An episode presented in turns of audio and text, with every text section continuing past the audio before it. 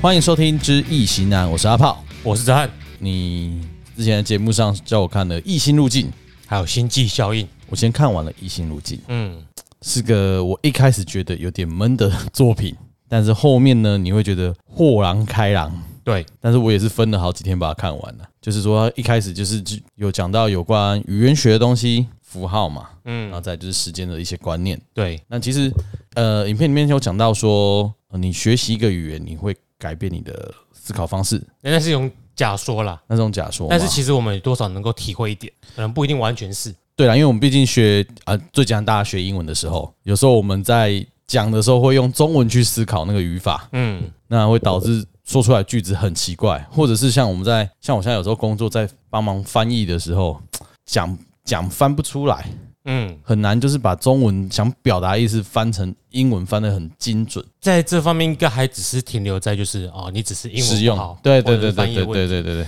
但这种因为你思考语言而影响到你的观念或你的意识，嗯，更深刻来说，可能更接近的比喻会是，比如说呃，中文没有时态，嗯所以啊对，相较之下，你可能会比起使用英语系或者是欧洲那些语系的人，嗯，还要也许也许啦，嗯更不准时。哦，从你的包括你的行为也会被影响，对，意思就是说，连你的意识，你的意识就会影响表现在行为上嘛。对，就比如说，哎，德国的文法就很难，嗯就很讲究。对，呃，比如说桌子是母的，椅子是公的，阴性阳性的定冠词不同。对，它的每一句的文字都要用的精准，而且有逻辑。嗯，那相较之下，你的思考，你的意识就会更精准、更有逻辑。所以德国的工艺就是精准有逻辑。相较之下，日语也也有时态啊，对，所以他们在可能这个这种假说哦，你语言影响到你意识的时候，呈现出来的行为就会不一样。嗯，你像中文就很自由，所以我们中国人其实就很随，好听是随性，有时候有点青菜。但也很容易可以来音的，对啊，因为我讲一句话的那个那一句话嗯，要怎么解读，每个人都可以解读出不同的意思。对，相较之下，像科学会在西方更容易普及，也许嗯是因为他们的语言思考更具因果跟逻辑性，嗯，所以他们在做实验的时候会更容易进入这种科学的思考模式。有它的程序。但是中文你也知道，其实其他语言很难像，哎、我不知道你有没有看过，呃，之前有一个毛泽东的儿子还是孙子吧，叫毛新宇的，嗯，然后人家问他问题，他呃这个呃就是说啊，他就讲了大概五分多钟的话，你会发现他好像讲了五分钟的话，嗯，可是他什么话都没讲。呃，有看过类似的，其实你官员的也不一定发表要去看他，就是台湾很多很官多你会也发是现这样子啊。那呃种官腔就特别容易、嗯产生出来的呃你讲了一大堆，干妈人家公他小，嗯，很你根本多，没讲。或者是像呃，我知道的啦，就是早期过去大陆那边说生意，那你进出口或是什么都可以靠关系嘛。嗯那你可能请人家吃饭，人家就说哦这件事情啊，你提前来讲，嗯啊，我们再研究研究。好，这两个字你听到是可能在欧美语系，他们听到有人觉得哦，我要提早去讲哦，你要再跟我研究一下，看有什么问题。但是呢，在我们华人世界或者是用中文的世界，嗯，我们就大概听得懂是什么意思啊？就是中文思考的 make up 又跟、呃嗯对其他语系不一不样一样，对。啊，你也不能说他们就没有这种行为，一定有。但是他们从语言上出发来说，不会像这样啊、就比例上来说，没有那么的普及啦。嗯，但其实异性路径啊，你看我介绍你看超级歪的的那个影评嘛，对，他也说它里面那种原型文字其实有有一种语言跟这种很像，嗯，就是中文，对，就它就是一种象形，嗯，它它不是形声文，它不是啊、呃英美语系它是发音的文字，对，你讲什么就写什么，对啊可，是中文不一样，你要有图像，这个图像代表它之后的意思，对，这个图像可能还有不同的发音，嗯，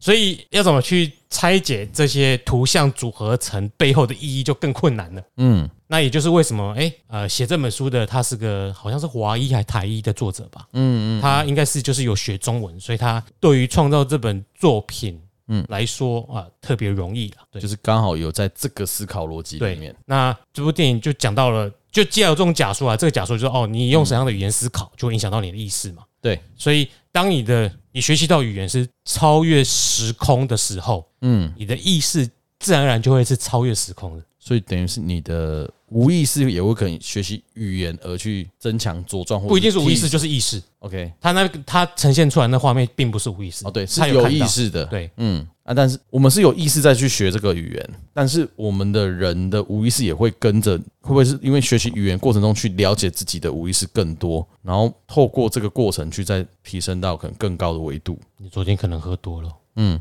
没有、啊，因为我们不能理解我们的无意识啊。嗯，就是如果你单以这个这个电影来说，其实它有意识就已经跳升到第四个维度啦，不需要去牵扯无意识啊。 嗯，可能真的喝多了，对啊，对，所以我不太懂你在直接说什进么。到无意识区了。哎呀，好，这是图像无语文跟图图像的部分嘛，嗯，就是在异性路径里面。那再来就是说它时间观，因为你在讲荣格的时候有很多有讲到一些时间观的上的问题嘛，我介绍很多时间时空理论上的概念，对，以这个影片来讲，时间上是怎么样？她因为最后女主角是可以知道说，她看到，哎、她可以先预见未来嘛，但她还是选择去做了。她已经知道结果，她是选择去做了，去体会她当下那些感动啊，或是什么她的过程。对，那是不是时间上来说，就是跟她文字一样是圆形的嘛？嗯，嗯，这边我你刚刚没有提出问题啊，我不知道你要跟我讨论什么。应该说，在电影中时间是一直跳来跳去的嘛。在我看的影片过程啊，他前面会先告知说，诶，我们都以为他已经先生过了小孩，小孩子长大了，死亡，然后才去外星人那边去跟外星人沟通嘛。但其实这个小孩子的出生到死亡，其实在跟外星人沟通之后的事嘛。嗯，对，这是从影片中这样看来的嘛。对，对，那其实在这个过程，我一开始看，我也只是觉得说，哦，他他小孩子死过世，就是因为罕见疾病过世了，嗯，也不知道老公是谁，然后就说啊，啊他就跑去研究外星人，跟外星人沟通啊，啊为什么他又在重复这些画面回来？就是应该说，影片中我本来以为他只是就是让线性的一直直线的进行，嗯，对，就是我们一般人认知，但其实影片它不是直线进行的，它时间不是直线进行的嘛，它是跳脱，它其实是到最后，它告诉你先预知了一些事情，然后它最后还是明明知道，他还是去做。对，对，那其实因为这个我比较难理解，因为我毕竟我活在的是直线史观，对，对我并不是说能理解说为什么我明明知道这件事要发生，我还会去做。嗯，对，所以你的问题是，其实没什么跟他叙述。因为你刚刚除了把整部电影的雷爆了一遍之后， 我不晓得你要表达什么，因为你只是把你看到的心得讲出来，嗯，你就承认你是一个活在三 D 世界的人物，你没我办法我理解我四活在 D。二 D，对哦，对我没办法理解四 D，对，啊，是啊。对啊，但是应该说这个四 D 对我们有什么帮助，或者说对我们有什么启发？启发嗯，因为他拍这部电影应该也有有想要启发什么嘛。我也不知道想启发什么欸、因为看到东西有收获，你就是有收获啊。因为我们昨天有讲到，就是他们也是最后也是鼓励人要活在当下嘛。诶、那是我们的解读啦，你你可以得到不一样的结果啊。因为我是后来是看超立方的解释，我觉得他讲最后也是也是这个的结论啊，就是说，意思讲说，你人即便你知道你可能之后一定会一定会死，嗯一定会发生什么事，但你还是选择去做了。你去做的不是说只是为了那个结果，而是你要去体会当下的感触，嗯，说不定还有爱的成分。对对，其实跟很多宗教也一样嘛，就是你还是大家宗教最后还是就是鼓励你活在当下嘛。嗯，而且目前现在很多人也在讨论说，哦，反正我都知道，我就反正我也努力也就也改变不了一些事情的时候，那我就耍废就好啦，嗯嗯嗯，就瘫在那边嘛。那是不是说我们易经也可以用这样去告诉我们听众？哦，让你努力去活在当下。虽然我可以告诉你的结果是什么，你 maybe 你可以避免，但是如果就算你一样找到结果，但是你还是要去努力。虽然你刚刚把雷就都爆的差不多了，但这这部电影哦，它一开始拍摄的手法，嗯，它就已经企图营造出啊，这个女主角过去是有个故事的，所以它有一些片段切到一些看似是回忆的画面，好像在告诉你哦，这女主角过去有一段回忆，嗯，这段回忆驱使了她后面的呃一切行动。但是你到片中才慢慢的发现，诶，这些过去的回忆似乎不是过去的回忆，嗯，而是未来的记忆。因为他是一个语言学家，他在接触外星人的时候，他试图去理解啊外星人对他们表达的文字的意思。嗯嗯，也就是他开始在学习呃外星人的语言。那随着他开始学习越来越懂这些语言之后，他开始会用这些语言去思考，也就是他的意识开始逐渐的被这些文字给影响到。电影在进进入到这个阶段的时候，哎、就开始发现他这些好像是过去的回忆开始更重复不断的出现。嗯，然后等到他已经完全学会了这语言之后，才发现哦，原来这过去的回忆通通不是过去，而是在尚未发生的未来。对，那在这里就表现出了一个呃，这个电影最大的假说和重点，就是说你所学习或思考的语言会影响到你的意识。嗯，所以外星人使用的语言，它是跨越时空的。所以当你使用这些语言的话，其实你的想法是。你的意识是跨越时空的，所以这些意识是同时存在于女主角的意识当中。当跨越时空的意识啊的记忆片段同时存在你的脑中的时候，你的意识、你的记忆就不会是直线性进行的时间观。我是可以看到全局的时间观，，对，哎、也不用就没有时间了。同时存在，哎、有时间，你是三 D 的，你有看到平面跟空间啊，你知道有时间，时间是第四个维度嗯，啊，只是你可以看到时间，你可以知道过去发生什么事，你可以看到，你可以知道未来哦会我发我可生什以么自己事。调整那个哦前后这个前后的记忆同时存在于你的脑中，嗯，会发生什么事你也知道了。就只是你选择哪一段在播放，是这样吗？我觉得这不是有意识去思考的、欸，而他是直接突然就是其实现在 Fresh 你也不会 image 特地去思考要怎么，除非你是有目的的嘛。嗯不然意识就是一直存在你的脑中啊。所以电影到了中后段才开始逐渐慢慢的拓开。嗯那呃，反正都爆雷了嘛。呃，刚刚回到阿炮讲的，哦，这个就是要重视你的活在当下，因为其实这是一种我们一直在讲的那种时空悖论呐、啊嗯就是有一种理论是命定论嘛，你知道未来会发生什么事，嗯你不管做什么，就是走那样的轨道。有一种就是类似自由意志，未来是你自己创造的。但是这部电影呈现出来的是，哎，这两种看似矛盾里面，它是同时存在的。因为你已经知道你以后会嫁给谁，你以后会生下小孩，嗯那小孩之后会有呃不好的后果。对，但你却还是选择了嫁给这个人，生下了他。嗯，你是选择这件事，所以你有自由意志，对但是命运又已经注定了。这个蛮奇怪的。所以当你活在像阿炮现在仍然困在不知道该怎么想的直线阶段的时候，嗯，你就说你都已经知道未来会这么痛苦，你为什么还要这么痛苦？因为我在享受那个痛苦， 享受痛苦里面的一些欢愉。痛苦代换，你是在讲 S M 吧？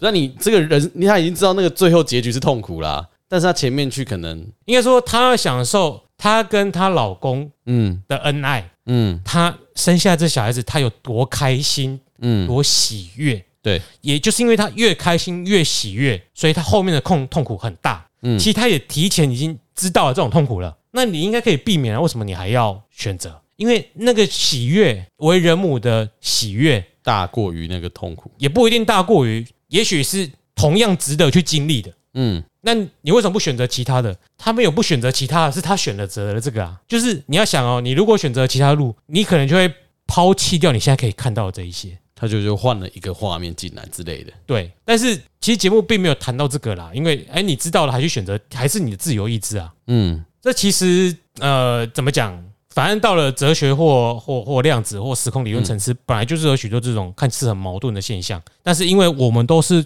困在三维空间的生物，所以我们没办法理解。那这个电影其实给我们一个很好的画面，就是说啊、当你的意识思维是超越三维空间的时候，也许你会呈现怎样的画面或怎样的思维模式？那你之所以为什么一直无法理解，你就知道会这么痛苦，你为什么还要去做这件事？就是因为你没有办法跨越这个三维的层次，所以你才会这么想。所以像顾问这样子，他们可以靠个卜卦知道结果。那他们有些时候为什么也没办法去避免？对啊，跟这个逻辑是一样的、啊。对，就是说，所以他们一样还在三维里面。虽然他可以借由卜卦的他，因为有时候顾问讲他是可能是不同维度给他的卦嘛，给嗯他那个卦象。嗯，对，那他有没有办法去晋升到那个地？你在问过，顾问吗？我怎么会知道？然后有没有办法用易经不晋是升到这个地步？顾问出发给你做选择的是你啊，所以你是要问没你，有，你有他办法跨自己出就吧？像说我们昨天谈的，他自己可能明诶、我都知道事情怎么发生，我可以选择，因为我这可以自己卜卦嘛。嗯，那我可能我可能可以知道说，哦，选择这这个，假如说股票好了，诶、它会赚钱啊，我就是买，嗯，我可以获获利嘛，对，对嘛？我可能可以股可以谱出，哦，我可能什么时间买，什么时间卖嘛，嗯，对啊，他就可能可以都他都知道结果，可是确实没有办法，每个算命都做不到这件事嘛。就我们有时候看，不管看电视那些上面的都一样嘛。我觉得这个是另外一个思维的，啊，应该是这是另外一种议题啦。嗯，这种议题就在于这件事情关乎到你自己，你对你自己的想法可能没办法超脱，嗯，所以没办法。但是他如果是出卦给你，嗯大部分都是准的嘛，所以决不决定要不要做的决策在嗯人你，对，所以你应该套用呃在我他帮别人算这个逻辑会比较容易，因为他帮自己算，这会牵扯到另外一个。之所以读荣格，就是关于我的解释，是因为他的无意识的我不够强大，嗯所以遇到问自己的事情的时候会迟疑。如果我帮你算，你投资这个事业好不好？嗯，我因为我不是利害关系人，对，所以不会影响到我对你的解答，嗯所以这个卦可以是准的。但是你就会犹豫喽。也许你很想，嗯，但是你很想得到肯定的答案，想要跟别人求到一个答案说哦，你最好是同意我可以去做。但是当卦出来是不好的时候，你就会开始犹豫，你就想办法再去问其他人。嗯如果你很想投资有疑虑，但是你又很相信顾问，然后你信他的话，你就可以逃过这一劫。嗯，就是在这个地方做决定，窥视未来的应该是你。我被算的这对个是我，但是关于他为什么算自己算不准，诶、也不一定算不准。嗯呃，投资有可能会影响到，可是算他自我很强大的题目的时候，可能就会很准。 ，OK，呃，比如说算我今年的运势如何，哇，我占我自己今年运势如何，他就会算得准啊。像他就知道自己啊、心脏要装支架，所以他今年就啊、先去买了医疗险，他也知道啦，有这件他事那一哦，年是这样子的啊，他那里不是突然就发生是突然发生的嘛。对可是他知道他那一年的某个时刻会发生问题，所以他年初就买好高额的医疗险。哦，所以发生之前他年初就买，对，因为他知道他那因一为年我年记运得不好那。那个时候大概是八月的时候发生的嘛，对啊，我们去看返校的时对候啊，嘛，他在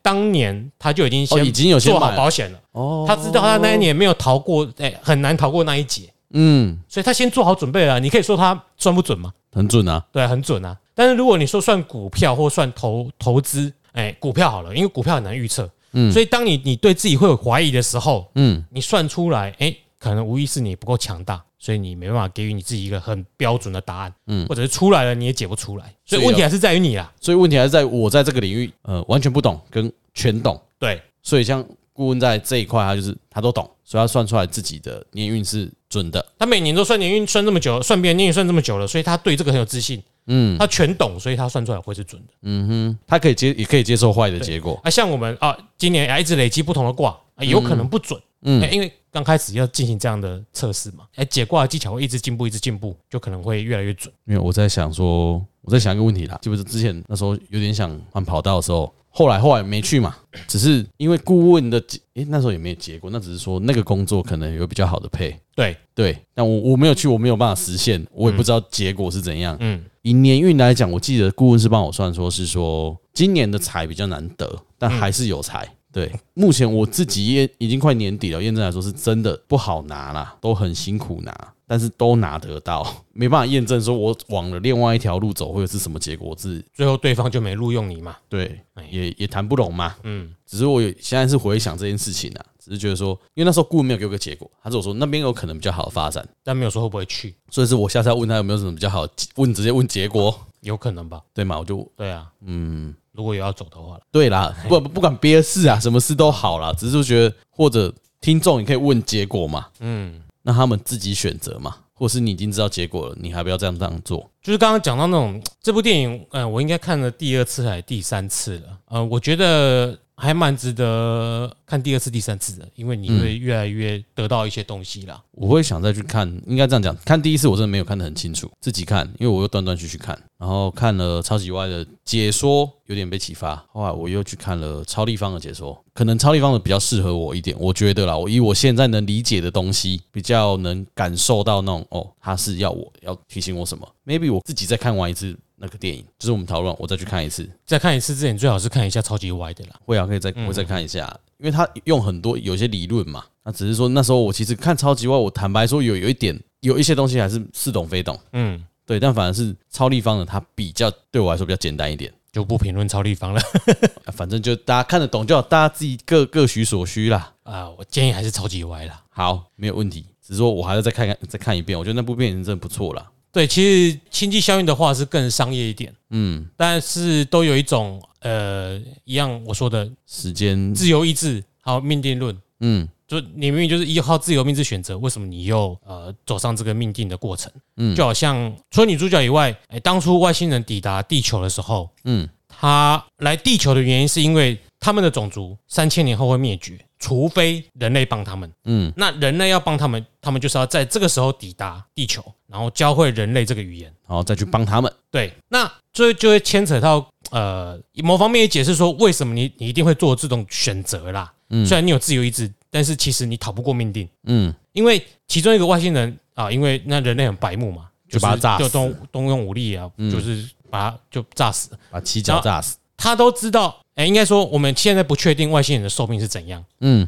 他知道的是三千年后他们种族会灭亡。嗯另外一个选择是三千年后灭亡干我屁事，嗯，起码我可以安稳的过完这一生。对，那他为什么还要来地球做这件事情？然后提早被炸死，对，对然后外星人也没动我，因为他知道来这边一定会遇到这些事情。嗯所以，当你有四维的视野之后，嗯，你也许根本就不会去 care 当下你做了决定会有多痛苦。因为你已经知道了嘛，对你，你已经类似一种全知全能了嘛。你已经体悟到这像件女事主情，角最后怎么去阻止人类对外星人动武？因为她看到那个遇电见了中国那个将将军军的电话， 对，对，所以她已经知道了，嗯她就阻止了战争的爆发嗯跟带来和平。然后在三千年后啊，因为这件事情结束了，他们会去帮助另外一个外星种族啊，使他们免免于灭亡。所以我们要知道的是，其实我们人是活在一个很小的空间、很小的时间观里面，我们并不宏观。你看，我们是很渺小的，就好像蚂蚁一定就只知道二 D 的世界，它不知道三 D，所以蚂蚁并不能理解我们的大脑、我们的意识是怎么运作的。那我们能够试图理解，那试图理解一定会遇到困难，就像我们现在在讨论的这些问题。嗯呃，我也没办法明确的告诉你一定会怎样，因为我也没有到四维的空间。我如果四维，我可能就已经变成呃耶稣啊、释迦牟尼啊、穆罕默德之类的，变呃超出时间之上了。但是我们可以试图去理解这种想法，透过电影的这些画面，去带入这些想法。对你刚说电影啊，电影那个外星人他三千年会灭绝嘛？嗯，那他来来地球找一线生机嘛？可是如果他找到，假如说啦，地球人就像电影的发展，他是哦呃开始学习外星人的语言，去拯救他们，他就改变他的命定论嘞、会不会？什么意思？再说一次，他外星人知道他会灭绝嘛？三千年后面灭绝，这是电影的前提嘛？嗯那现在地球找，那地球这边的人已经就是跟电影一样，他是开始学习，他们接受外星人这个语言，嗯，学习，然后三千年后去拯救他们这个种族，那他他就不会灭绝了嘛？对啊，那跟命定的他三千年后会挂掉就不一样了嘛？对啊，那就又这样算命，算是自由意志还是命定论？你就是回来讨论悖论啊。对啊，我就我现在突然，因为我们你刚刚这样讲，我突然在想一个东西，我就卡在这边了。对啊，你你只是一再证明你困在三维的世界里面而已，因为我们要试图了解当四维的你会是怎样的思想。四维的阿炮嗯，能够有四维空间意识的阿炮，并不会困在这种想法里面，嗯，因为这种悖论并不存在。好，你我会刚再我提知道出这个问题，是因为你我就是又回困在到这里三，维去了。对你始终回在这里，对这就一样是主妇悖论啊。嗯所以它到底有灭绝还是没灭绝？自由意志嘛，嗯你选择不要来教，三千年后灭绝；嗯你选择来教，三千年后继续延续。嗯，但是你是活在你你的意思同时存在于过去、现在、未来，对，所以你会知道你怎么做，你也会知道你做出什么决定。你因为当你的时间是直线性的时候，你会下个决定说，OK，从今往后我要怎么做？对从此你就踏上了另外一个决定的道路，就是另外一个决定的另外一边的道路。哦，我今天开始我要奋发向上，你就往奋发向上那条路去。是啊，哦，今天开始我要软烂躺在家里，你就往那边去嗯，啊，因为我们没办法预知未来啊。所以就是我认为它是两条线。对啊，但是我如果可以知道未来是怎么走的，嗯我干嘛预知啊？没有预知问题啊，对啊，你已经知道答案了。对啊，好，我只能确定要抽离三三维的那个很难，很对啊，就是修行吧。嗯我觉得修行的意义就在于这里啦。修行就是把自己脱，修成正果的意义对我来说嗯啊，不像很多宗教或修行的人觉得哦，我修完就要去什么珠光琉璃的西方极乐世界享受。嗯对我来说不是，对我来说修行最后顿悟的境界是往上提高到另外一个层次了，嗯就是蚂蚁修一修变成人了。对啊，人修一修修变成神变成了，我不用再困在这个时间里面。为什么你可以超脱苦集灭道、生老病死之外？因为这些存在于时间当中啊，嗯，最原始它都都有时间的概没念，有时间就没有生老病死啊。所以求长生不老之术，其实不如你好好修行，让自己超出时间的